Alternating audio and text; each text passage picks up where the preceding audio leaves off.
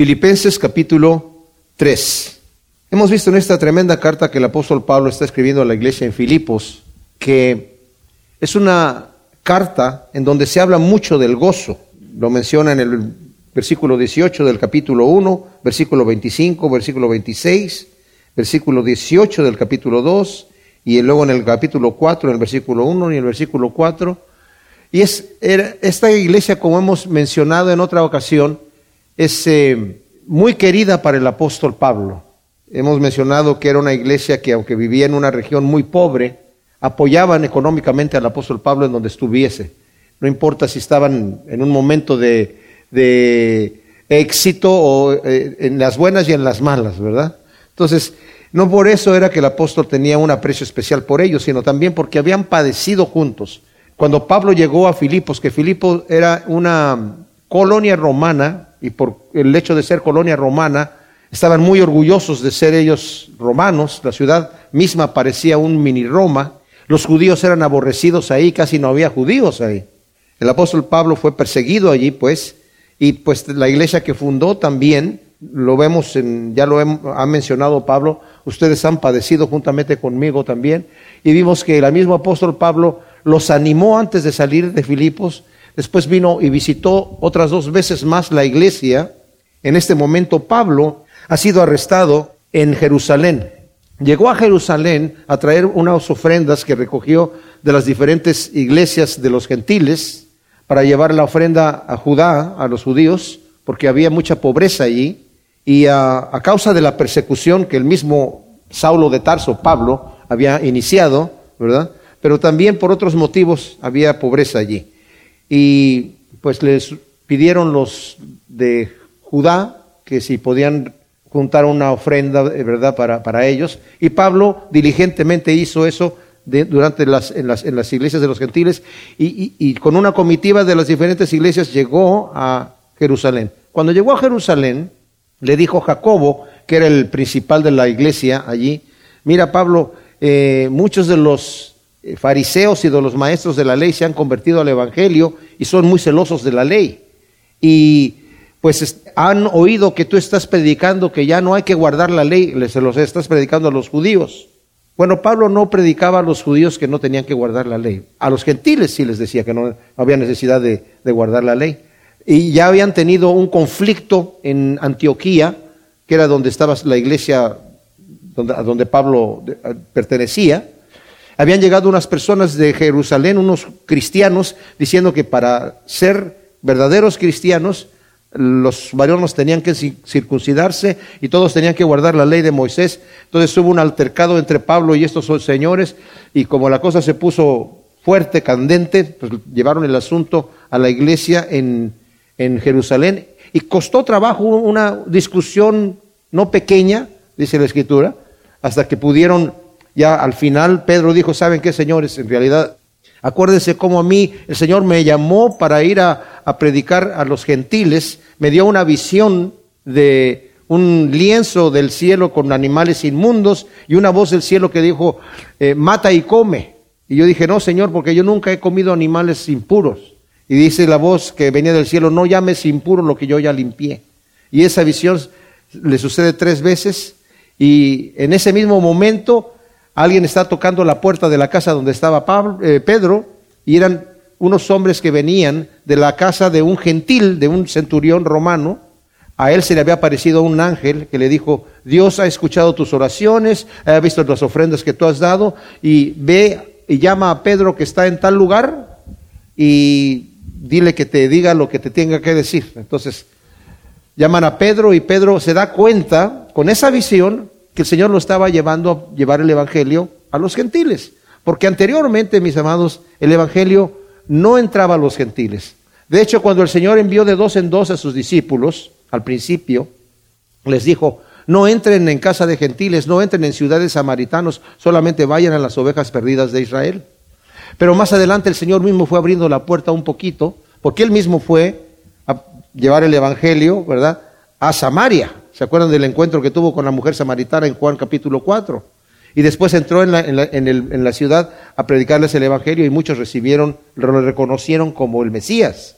Y ya cuando el Señor iba a ascender después de haber resucitado, le dijo a sus discípulos, ahora ustedes me van a ser testigos en Jerusalén, en Judea, en Samaria y hasta lo último de la tierra. O sea, abrió la puerta completamente. Pero los cristianos todavía se mantenían entre los judíos hasta que sucede este incidente con Cornelio, este centurión romano, y va Pedro y le dice a Cornelio, ustedes saben muy bien qué abominable es para nosotros los judíos entrar en la casa de un gentil. Y le dice Cornelio, bienvenido, de cualquier manera. Gracias por esas palabras. ¿no? y les dice, pero a mí se me apareció, eh, una, me dio el Señor una visión y me dijo que no llame yo impuro aquello que Él ya ha limpiado, así que aquí estoy. ¿Qué es lo que ustedes quieren? Y le dice Cornelio, no, pues el, Señor nos dijo que tú nos ibas a decir algo, no sé qué nos vas a decir. Entonces les empieza a predicar el Evangelio, a decirles que Cristo es el Mesías y que había resucitado y que a través de la fe en Él somos salvos. Y en ese momento ellos creen y antes de que pueda pasar cualquier cosa, el Espíritu Santo se derrama en estos hombres, en toda la casa de Cornelio, los amigos que estaban allí, y empiezan a hablar en otras lenguas.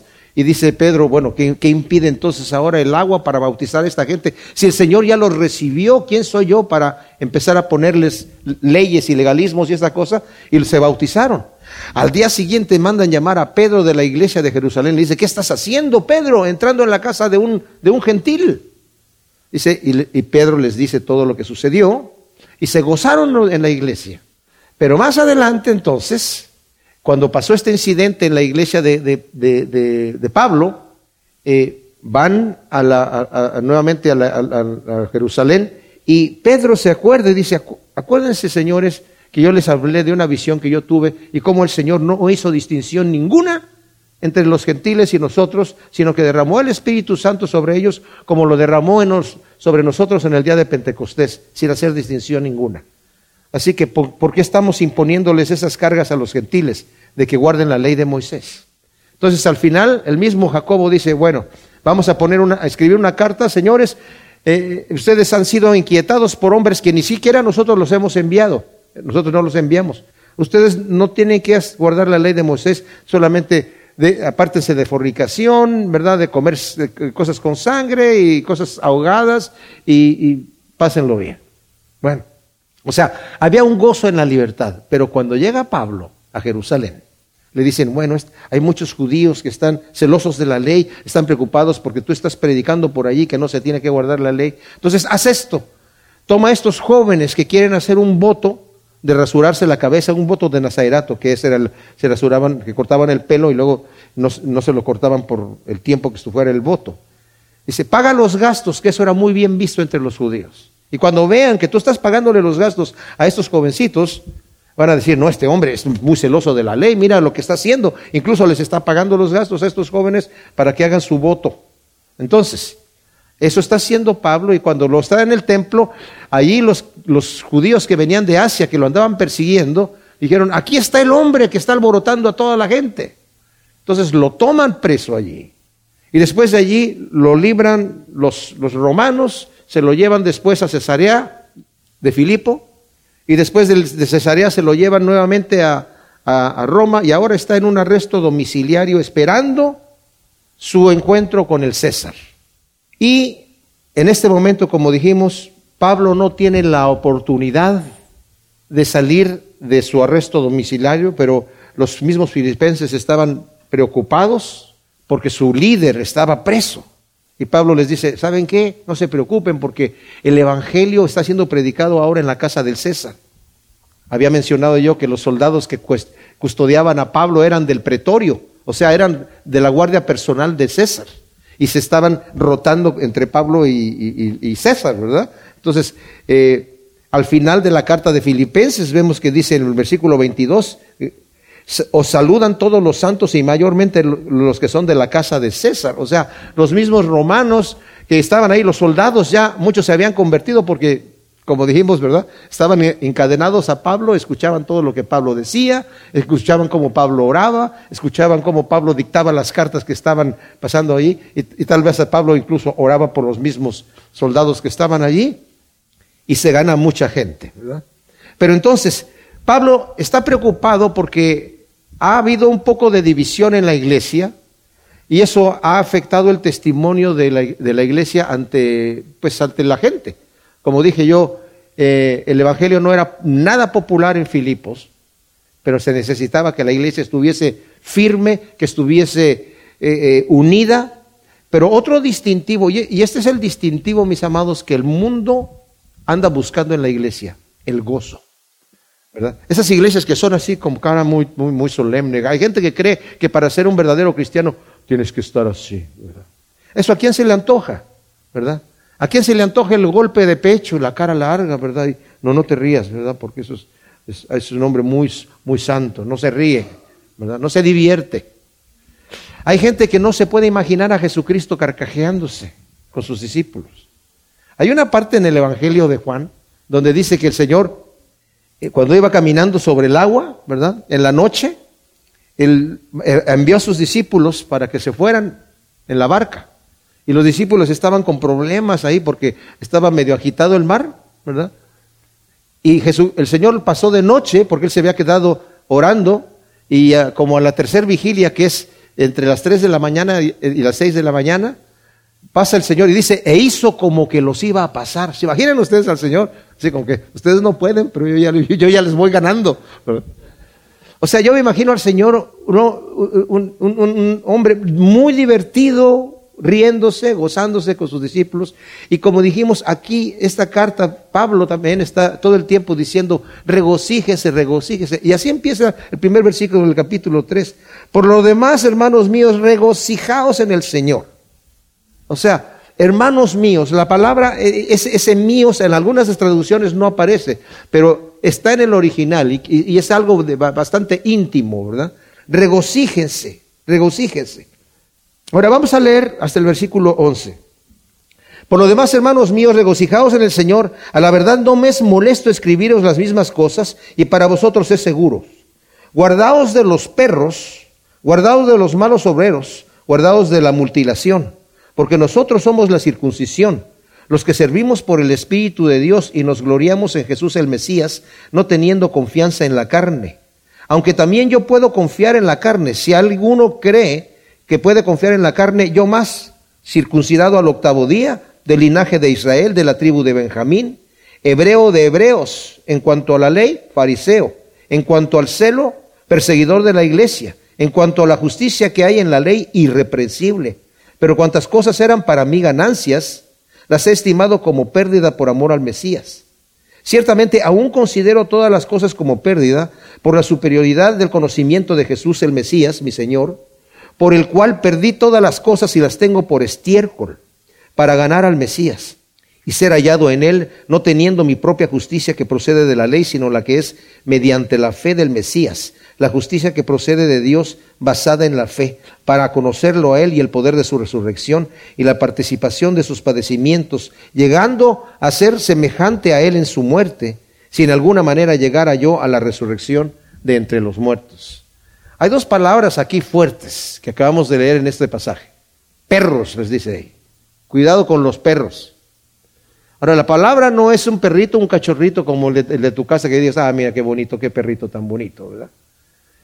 Son, perros callejeros, perros salvajes. La palabra es cuo. Porque la palabra para perritos domésticos en el griego sería cunarion. Cuando el Señor le dice a esa mujer que le pidió que sanara a su hija que dijera una palabra para que su hija sanara. Y el Señor le dice, no está bien que quitarle el pan a los hijos y dárselo a los perrillos. Le estaba diciendo cachorros, ¿verdad? Bueno, ese es otro tema, pero no estoy hablando del tema de que hay, dos palabras ahí. Le está diciendo perros. Y la otra palabra, estiércol. Dice, todas estas cosas en el versículo 8, que antes consideraba como tesoros, ahora las tengo como estiércol. Wow. Hay algunas versiones que le ponen ahí lo, arreglan un poquito y dice como basura, pero en realidad la palabra es estiércol. Ahora, les voy a decir esto, Pablo no está usando estas palabras ¿eh? para eh, el lenguaje callejero, para, para mostrarse así como muy cool delante de la gente, no. El Espíritu Santo, que es el que inspira a Pablo, es el que ha puesto estas palabras aquí, porque el asunto es un asunto de importancia. El problema que había aquí, mis amados, era la la posibilidad grave de que perdieran el gozo los filipenses. Y vamos a ver por qué.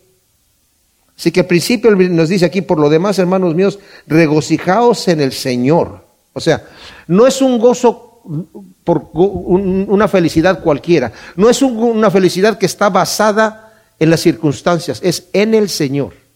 Cuando estamos gozándonos en el Señor, no importan las circunstancias.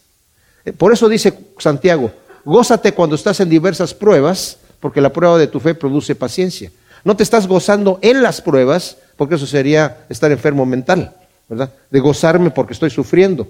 Pero a pesar de que estoy sufriendo, me gozo porque mi gozo está fundamentado en Cristo Jesús. Él es el que me produce ese gozo y me permite tener ese gozo en medio de la dificultad. Antes de continuar esto, quiero que dar una, una, una ilustración. Imaginémonos, es, es lo que nos va a hablar aquí Pablo. Imagina, imagínate que tú estás yendo al banco a depositar, ¿verdad? Y, llegas al banco y vas a depositar y no, vas, no depositas allí afuera en, en, la caja eh, que está afuera, sino en el cajero automático, sino directamente vas adentro, tomas tu eh, hoja de, depósito, la llenas, pones tu número de cuenta y le engrapas el cheque y se lo entregas a la persona que está allí. Y no lo haces una vez, sino lo haces varias veces durante el mes. Y después te llega el, estado de cuenta. Y cuando lo ves, te horrorizas porque te das cuenta que todo el dinero que tú has estado depositando y que te lo tienes mentalmente, sabes exactamente cuánto fue, no está allí. Y no solamente no está allí, sino que todos los cheques que estuviste dando y, que creíste que iban a estar eh, eh, ingresando en tu cuenta, más bien fueron transferencias a otro y no lo tienes más. O sea, no solamente es que estás en, neutro, sino has perdido ese dinero porque hiciste la transacción equivocada. Ahora imagínate que eso está en el terreno, pero en el terreno, en el banco celestial. Que todo lo que tú estás haciendo aquí en la vida, estás pensando, bueno, esto es, esto es para ganancia en el reino de Dios, pero cuando ya estás delante de ahí, del Señor, en el, juicio final te das cuenta que son pérdida y que en realidad en, lugar de beneficiarte todas esas cosas que tú pensabas que estaban a tu favor, están en tu contra y es demasiado tarde para arreglarlo. Es lo que nos está hablando Pablo en esta sección que está diciendo aquí. Dice, por lo demás, hermanos míos, ¿verdad? Regocíjense en el Señor. Pablo, con un, como un buen maestro, dice aquí, a la verdad no me es molesto escribiros las mismas cosas, pero para vosotros es seguro. Eh, un buen maestro repite las cosas. Hay gente que dice, es que, es que eso, ya, Alejandro, eso ya lo sabemos, ya nos lo has dicho varias veces. Siempre empiezas con la misma situación y ya repetir y repetir y repetir. Pues e, eso, es lo que el Señor hacía. El mismo Pedro en su segunda carta dice, ¿saben qué? Yo ya me voy a morir. Y les voy a decir algo que ustedes ya saben porque yo ya se los he dicho. Pero es necesario que yo se los vuelva a repetir. O sea, no, está diciendo, ya que van a ser mis últimas palabras, voy a tomar la oportunidad de decirles algo que nunca les he dicho. No solamente se las voy a decir, sino que yo sé que cuando yo me muera, voy a dejar a alguien que se las siga repitiendo. Voy a estar, asegurarme que eso sea allí. Entonces, hay un, hay un problema, mis amados, en la tiranía de la novedad. A veces queremos algo nuevo y siempre que andamos, esa, esa, esa, esa, hambre de las cosas nuevas son las que introducen falsas doctrinas. Por ejemplo, la doctrina de la prosperidad, la doctrina de que tú puedes declarar eh, prosperidad y salud y eso te va a venir. Y sí, porque la palabra logos está allí y está la palabra rema, y la rema es la palabra que tú hablas, y así como Dios dijo sea la luz, y fue la luz, y nosotros estamos hechos a la imagen de Dios, tú puedes decir, declarar salud, puedes declarar un auto nuevo, puedes declarar una casa nueva y Dios te la va a dar. ¿Y dónde está eso en la escritura? Bueno, lo sacan de aquí y allá, pero si, una, si eso fuese verdad, mis amados, un principio de tal magnitud, porque sería tremendo, debería estar ampliamente dicho y abiertamente y claramente allí. Pero a la gente que le gusta la novedad, en cambio, está contradiciendo un principio, no te hagas tesoros en la tierra, sino tesoros en el cielo, porque donde esté tu tesoro ahí va a estar tu corazón. Ah, no, pero si yo le digo que es por fe, entonces ya le puse el sello de, aprobado por Dios. La novedad es, todas las sectas, mis amados, incitan a la novedad, a la perfección. Claro, que tenemos que ser perfectos, pero si quieres ver un, un cristiano perfecto así, tienes que hacer esto y esto y esto y esto. Y era lo que estaba pasando aquí. Por eso dice aquí, guardaos de los perros, dice el versículo 2. O sea, políticamente incorrecto, ¿verdad? Porque estos señores venían predicando otro evangelio. Y ya sabemos lo que dice Pablo en Gálatas. Dice, si alguien llega a predicar otro evangelio del que han escuchado ustedes, sea maldito de Dios. Si yo, dice, o cualquier otra persona, incluso un ángel del cielo les predica otro evangelio, sea maldito de Dios. Guárdense de esos perros, guárdense de los malos obreros. Fíjense, esta palabra de perros, que como dije son perros callejeros, perros rabiosos, perros salvajes, los judíos la utilizaban para describir a los gentiles. Un judío no decía, hoy ayer estuve en la tienda y había, estaba rodeado de unos gentiles que estaban ahí comprando. Dice, ayer estaba en la tienda y estaba rodeado de unos perros que estaban ahí. Así les decían. Y Pablo les está diciendo, ustedes son los perros. Ustedes que le llaman perros a los gentiles, ustedes son los perros. Es más, no solamente son perros, son malos obreros. Son gente perversa. En segunda de Corintios, el apóstol Pablo, de una forma muy fuerte, ¿verdad? Está diciendo estos son falsos eh, apóstoles en el, en eh, de Corintios 11, 13, porque estos son falsos apóstoles, obreros deshonestos, que se disfrazan de apóstolos del Mesías. Y no es de extrañar porque el mismo Satanás se disfraza de ángel de luz. Así que no es, no es muy extraño si también sus ministros se disfrazan como ministros de justicia el fin de los cuales será conforme a sus obras. O sea, estos hombres son destructores. ¿Y por qué tanto? ¿Por qué tanta, digamos, saña tiene el apóstol en cierta manera para atacar a estos hombres así? Porque estaban ellos predicando. Dice, acuérdense, guárdense de la mutilación. De estos hombres estaban diciendo, como les dijeron en, en Hechos 15.1. Si ustedes no se circuncidan, no pueden ser salvos. Y Pablo eso lo atacó directamente, fuerte. Eso no es cierto. O sea, si eres cristiano, que tú ya creíste en Cristo Jesús, qué bonito. Ahora, tienes que añadirle esta lista larga de cosas, si no, si no, pues no eres el verdadero cristiano. Y esa lista larga, ¿qué es lo que produce en la persona? Tristeza. Porque ahora ya no es, ya no eres salvo por la fe y el gozo que tienes, sino ahora tienes que tener toda esta lista larga, que va a ser algo que te va a tener allí, ¿verdad? Eh, con, con, una carga que no tienes que estar llevando. Esa fue la discusión que tuvieron en, en el capítulo 15 de Hechos, donde dice, ¿por qué les vamos a poner a los gentiles cargas, dice Pedro, que ni nosotros ni nuestros padres pudimos llevar? Y nosotros que éramos judíos, estábamos guardando la ley, pudimos llevar esas cosas. Y estos hombres estaban no sé si ya habían llegado allí, pero andaban rondando en todas las iglesias que Pablo había fundado. Entonces les está diciendo, ¿saben qué? Gócense, guarden su regocijo y guárdense de los perros, de los obreros malvados, de los mutiladores del cuerpo. Guárdense de esa gente. No, no la reciban. Luego en el versículo 3 del capítulo 3 de Filipenses, acaba de decir Pablo, a, los filipenses, guarden el gozo que tienen por haber recibido con sencillez, por fe, el Evangelio.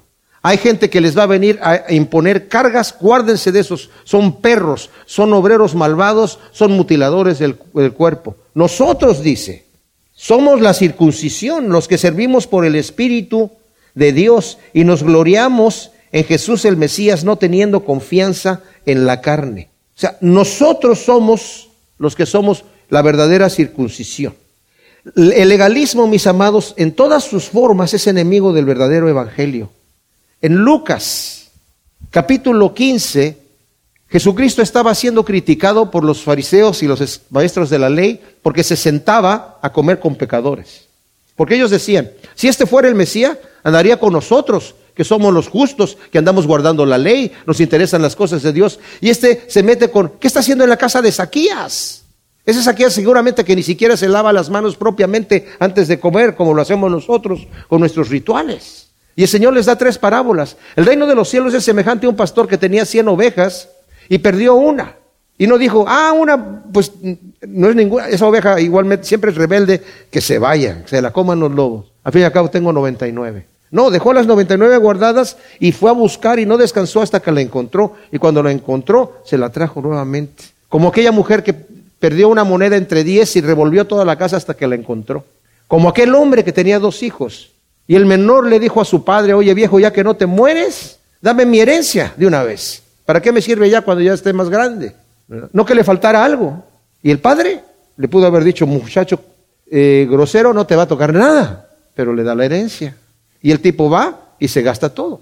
Y cuando se encuentra un judío, un judío no tenía nada que estar haciendo en un chiquero con cerdos, ¿verdad? Porque eran animales impuros. Estaba ahí dándole de comer el único trabajo que pudo conseguir después que perdió todo. Y nadie le daba de comer, quería comerse la comida de los cerdos. Y no lo dejaban. Y de repente dijo, ah, ¿qué estoy yo haciendo aquí? Si mi padre es un hombre bueno que no trata así a sus sirvientes, ya sé lo que voy a hacer. Voy a ir a la casa de mi padre y le voy a decir, Padre mío, he pecado contra el cielo, contra ti, no soy digno de ser tu, llamado tu hijo, recíbeme como uno de tus siervos y dame trabajo nada más. Y no sabiendo qué le iba a pasar, cuando llega a su casa, su padre lo ve de lejos y se le tira al cuello y hace, lo, lo bañan, le, dan calzado nuevo, eh, lo rasuran, le dan vestido nuevo, anillo de oro en el dedo y una tremenda fiesta. Y luego el hermano mayor, que estaba en el campo, llega y escucha la fiesta. Y sale uno de los sirvientes y le dice, ¿qué está pasando? ¿Qué es ese tanto alboroto ahí? Es que tu hermano acaba de regresar. Y tu padre acá le está haciendo una tremenda fiesta. Y me imagino que el, siervo estaba pensando que el hermano mayor iba a decir, ah, qué tremendo, vamos, vamos a gozarnos. Y el hermano mayor se queda allí. Mm. Y tanto así que el papá tiene que salir a decirle, oye, hijo mío, pasa, entra, mira, es correcto que hagamos esto. El hermano mayor le dice, tú, le, mete el dedo en la cara y le dice, a ti yo te he estado todo el tiempo trabajando como un esclavo y no me te he desobedecido nunca y ni siquiera me has dado un corderito para comerlo con mis amigos. Y este, que se gastó todo el dinero en prostitutas. El padre haber dicho prostitutas, nadie habló de prostitutas.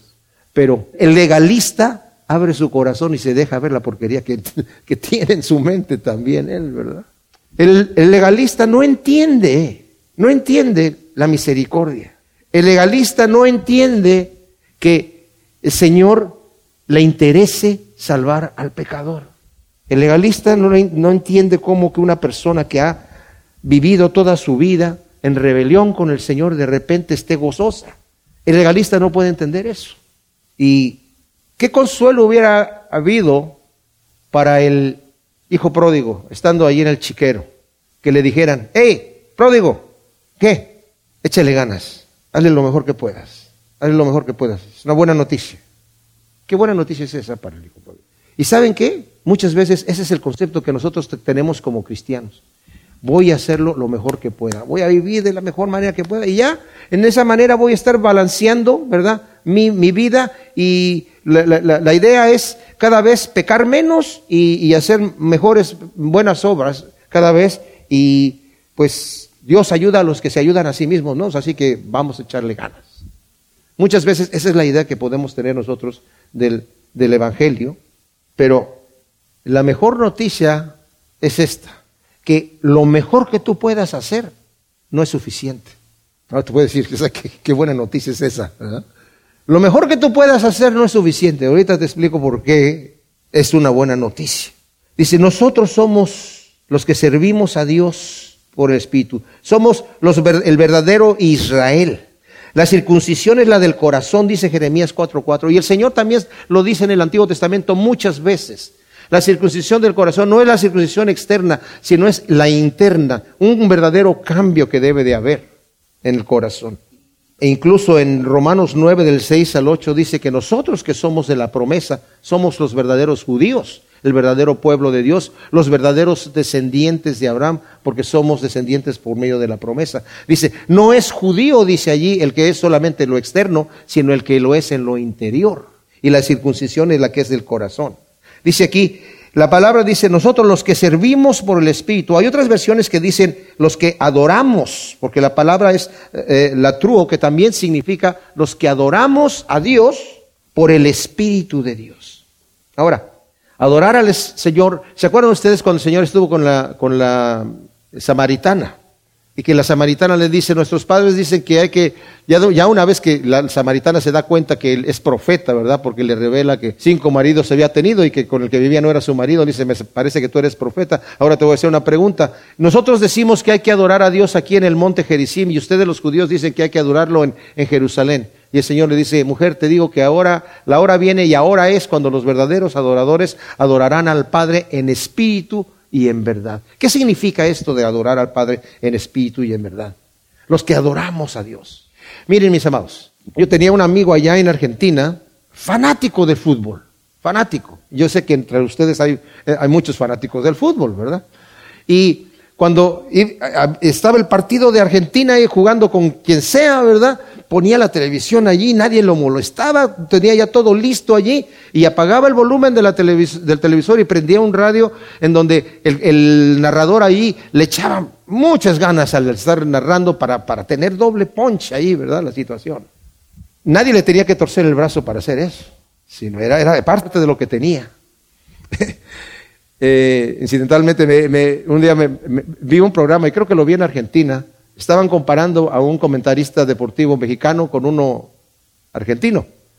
Y el mexicano decía, ahí va González, se la pasa a Pérez, la tira por en medio, la tira, van cerca, cerca, lo va, tirando por medio y gol. Y, ah, y luego sale el argentino. Gol, gol. Gol y gol y gol y gol y gol. Gol. Wow. Yo les digo una cosa, no le tiene que torcer el brazo a una persona así. ¿Por qué? Porque es lo tiene adentro. La persona que adora a Dios en el Espíritu no le tiene que torcer el brazo para venir a adorar al Señor. Ya que está esperando el momento que yo quiero estar allí, en la presencia del Señor, adorando con mis hermanos y hermanas en la fe. Los que adoramos a Dios en el Espíritu. Los que tienen ese gozo, ¿verdad? Y nos gloriamos en Jesús el Mesías, dice aquí. Esto, esto quiere decir que sabemos que la salvación viene por medio de Cristo Jesús. Nada que nosotros hayamos hecho, nada que nosotros hayamos hecho.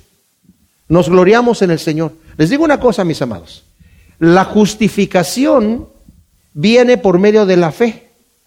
Nosotros hemos creído en Cristo Jesús y la Biblia nos dice que nos declara justos. Eso ya está hecho, eso ya está sellado, eso no se pierde, eso está listo, porque el, acto ya está hecho.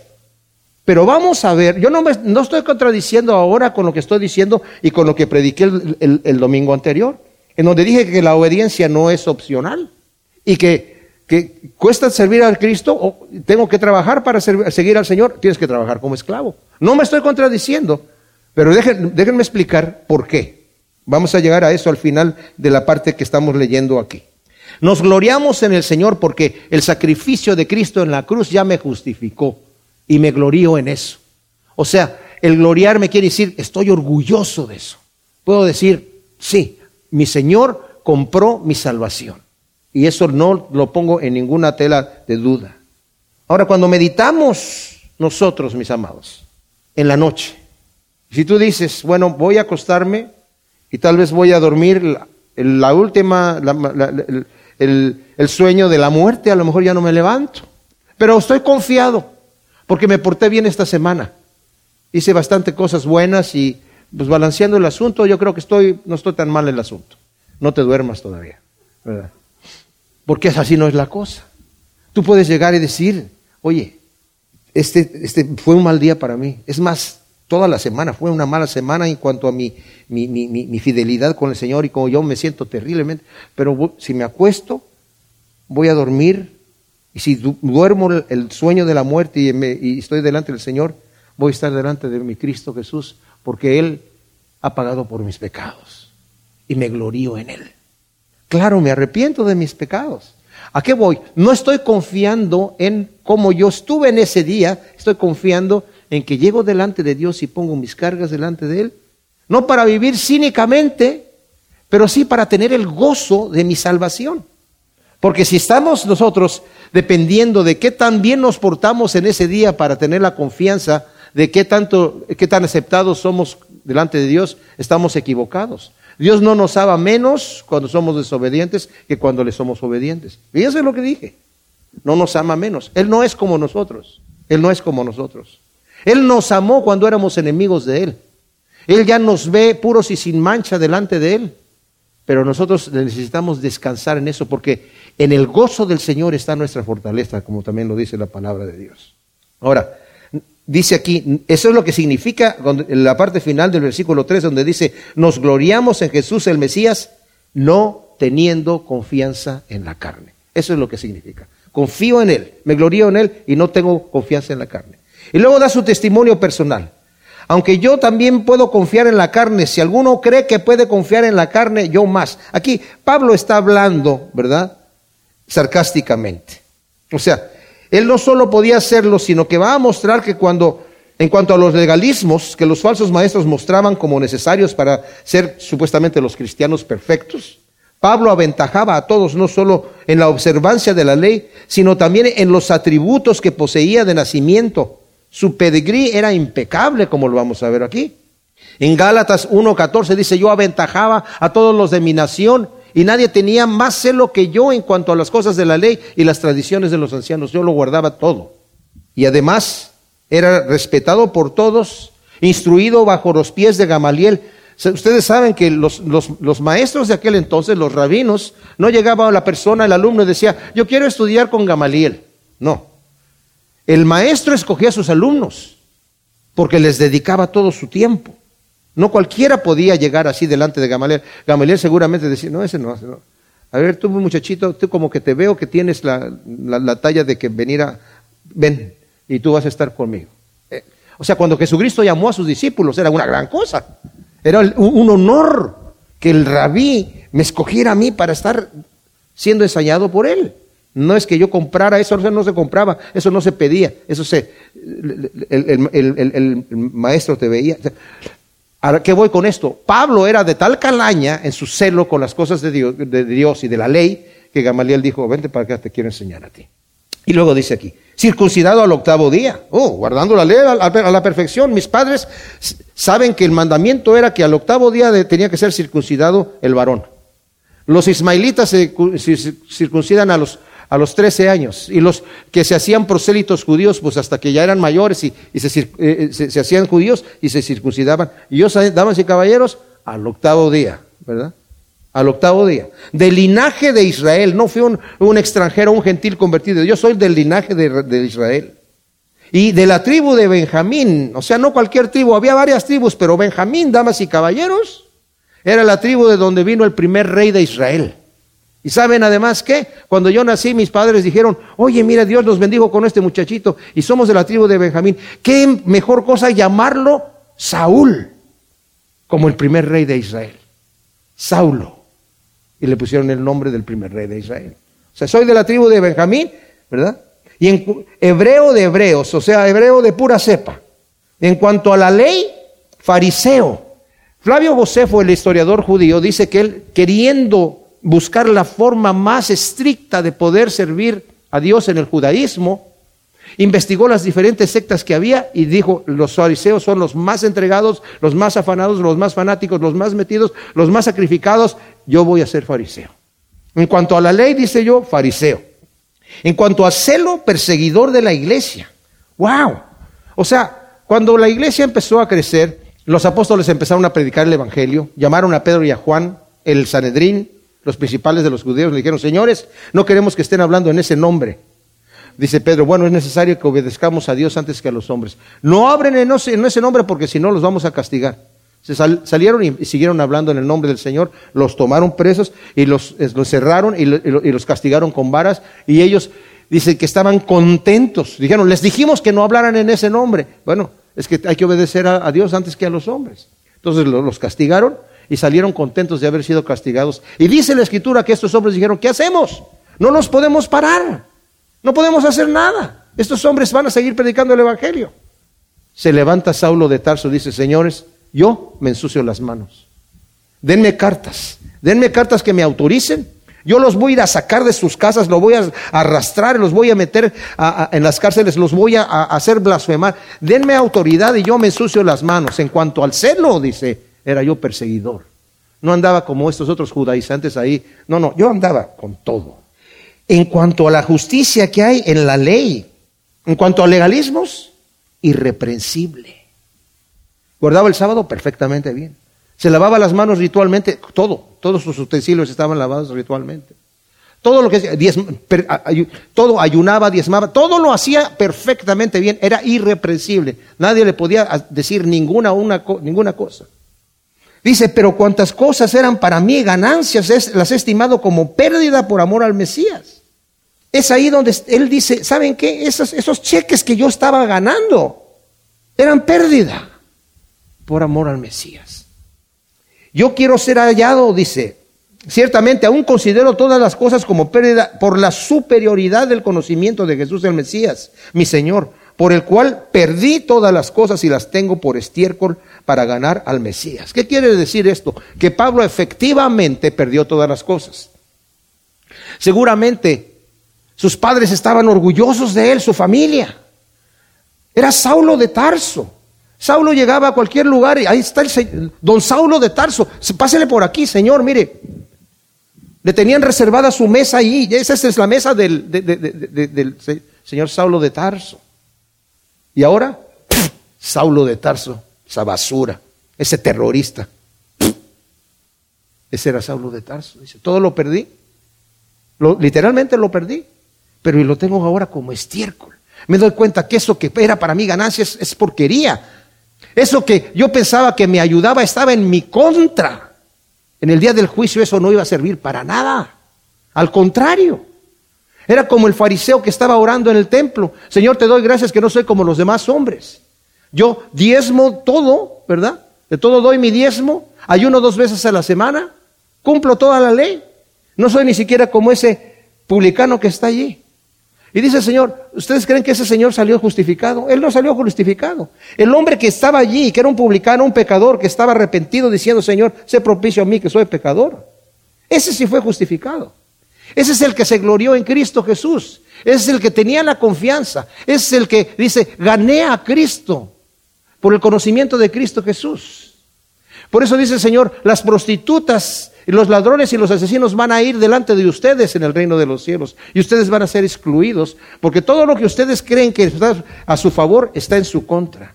Son como aquellos, Señor, pero ¿qué no hicimos muchas cosas en tu nombre? ¿Que no sanamos enfermos, echamos fuera demonios? Apártate de mí, maldito, el fuego eterno. Sí hiciste todas esas cosas, pero eres un hacedor de maldad.